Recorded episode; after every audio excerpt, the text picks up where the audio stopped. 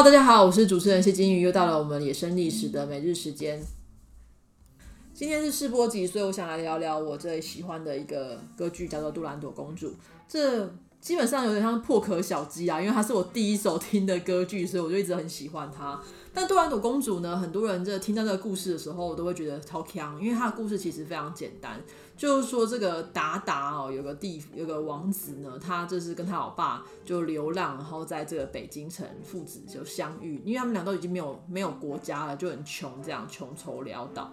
这时候呢，这个王子呢就听说这个中国的公主呢叫杜兰朵，然后她正在比武招亲，只要谁不是比武招亲，斗智招亲啊，就是说他这要比说。谁比较聪明？如果你更够聪明，猜到了公主的题目的话，你就会把公主娶回家，超棒的，乐透大中奖这样子。那就在此时呢，这个王子呢就看到有另外一个国家的王子，竟然就这样子呃被五花大绑哦，就觉得很新奇哦。原来这个赌注呢是要用命来换的，如果你没猜到的话，就被公主砍头这样子，超级恐怖。那。这王子后反正也没什么可以丧失嘛，就好吧，就就来去来赌赌看。就他遇到了这个公主的时候，被公主的这个美貌所深深的吸引，就很喜欢公主，超奇怪，完全是一个外貌协会的男子这样子。那后来呢，就公主当然也就跟他说，好啊，那要来比就来比，说那你来猜中我这个题目呢？那为什么公主呢要用这种方式来就是虐待，或是以虐这个外国的王子为乐呢？后来这个公主我其实有说，这原因是因为她家族当中曾经有另外一个聪明美丽的这个公主呢，呃，也曾经跟她一样掌握大权。可是呢，就在外国入侵的时候，公主死掉了，所以她这个杀外国的王子，某种程度上是要替她祖先报仇。这超级奇怪，就不知道为什么要这样子，就是。怎么回事？但凡他就这么演。然后呢，这王子呢，竟然也很聪明，就呃猜中了这个答案哦。就公主就非常惊慌要死，那他就嫁给他喽。不过王子呢，后来就跟他说：“你也不用急。那既然这样子，你出了题目，我没猜中就死的话，那反过来，如果我给你出个题目，你猜中的话，我就去死；你没猜中，你就跟我结婚，很公公平。这样，公主就说：好好好，那这样子，你的题目是什么？”王子就说：“你要猜出我的名字，这超要求了，因为就是没有人认识他这样子。所以公主呢，就为什么会有一首歌叫《n e s u n d o》嘛，叫公主彻夜未眠，就是公主下令整个北京城的人都不准睡觉，要去找出王子的名字叫什么。然后呢，这王子一方面好整以暇，想说应该没什么问题。结果就在这时候，我们想到王子跟这个老国王身边有一个小婢女叫柳儿哦，她被公主抓住了。”公主就逼迫她说：“你给我说，快说出来，他叫什么名字？”这样子。可是柳儿因为爱这个王子的关系，所以她就没有说出来。最后甚至就是宁死不屈。那最后呢，这个王子就在公主的耳边悄悄的说了这个话，然后说：“我告诉你，我答案是什么。”就没有想到他这个呃拥抱的举动呢，融化了公主冰冷的心。所以公主就跟大家说：“我知道王子的名字叫什么了。”他的名字叫做爱，所以这就是一个好结局，这样子。当然呢，我现在不是在讲这个故事啊，我是个人觉得这个故事是蛮锵的，就是有一点问题。但是呢，根据这个呃成吉思汗的女儿作者这个魏泽福的研究呢，其实这个故事的杜兰朵公主是有一个原型的。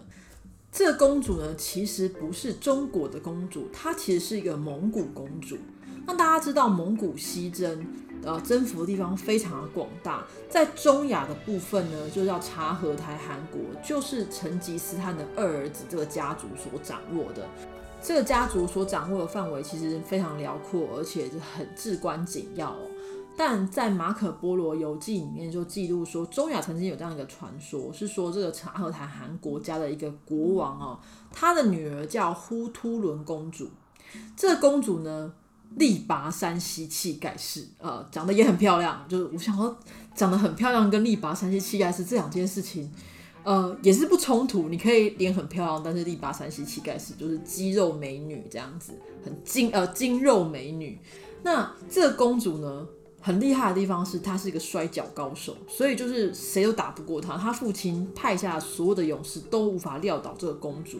那所以公主就说：“那不然这样子好了，谁想娶我的话呢？你就带一千只牛羊或是马匹就来我们家，然后来下注。如果赢了的话呢，你就可以娶走我；如果输了，我也没有要你的命，就是把这个一千只牛羊或者马呢就留下来。所以公主就靠这件事情赚了非常非常多的牛马，好厉害。”结果呢，以至于呢，他父亲有一次看中了一个小伙子，觉得哇，这个王子很不错，就跟女儿说：“哎、你不要再摔人家了，赶快嫁一嫁人，这个不错。”我觉得爸爸觉得不错，公主一看也觉得蛮帅，好啊，也是想心里想说：“嗯，OK，也是可以嫁给他。”但没想到一上了这个对打擂台，公主照样把人家摔爆，真的是非常强悍哦。当然，这蒙古公主呢，其实大部分时候是不上战场的。忽图伦是一个非常非常巧合的意外，或者说可能是一个传说。就很多人认为马可波罗游记有点不可信，但不管怎样，这留下来的故事呢，其实影响非常深远。那后来辗转也成为杜兰朵公主这个公主的原型。只是呢，这公主就变成了中国公主。其实中国公主中很少会有这种就是摔跤高手啦。呃，出征的公主有，呃，战功的公主是有。但是这摔跤高手，或者说随便乱杀这种公主，基本上比较少见哦。那我们今天就聊到这边了。大家如果兴趣的话，这《杜兰朵公主》里面其实有非常多美丽的歌曲。我个人最推荐女高音卡拉斯所演唱的《先生，请听我说》，这意大利文是 Signore Ascolta 啊，我不会太讲会讲意大利文，但差不多是那个意思。这首歌呢是这个柳儿，就是这个。王子的婢女所演唱的，她其实是在告诉王子说：“你你不要这么的执着于公主，你不要忘了你是老国王的儿子，然后你也别忘了我曾经那么喜欢你，我那么的爱慕你。”那是一首非常令人心碎的曲子。但为什么说要选卡拉斯的版本？是因为卡拉斯本身的人生也非常的可怜，所以他唱出这首歌的时候。的格外的令人心碎哦。好啦，我们今天就聊到这边，大家有兴趣的话，找来听听吧，拜拜。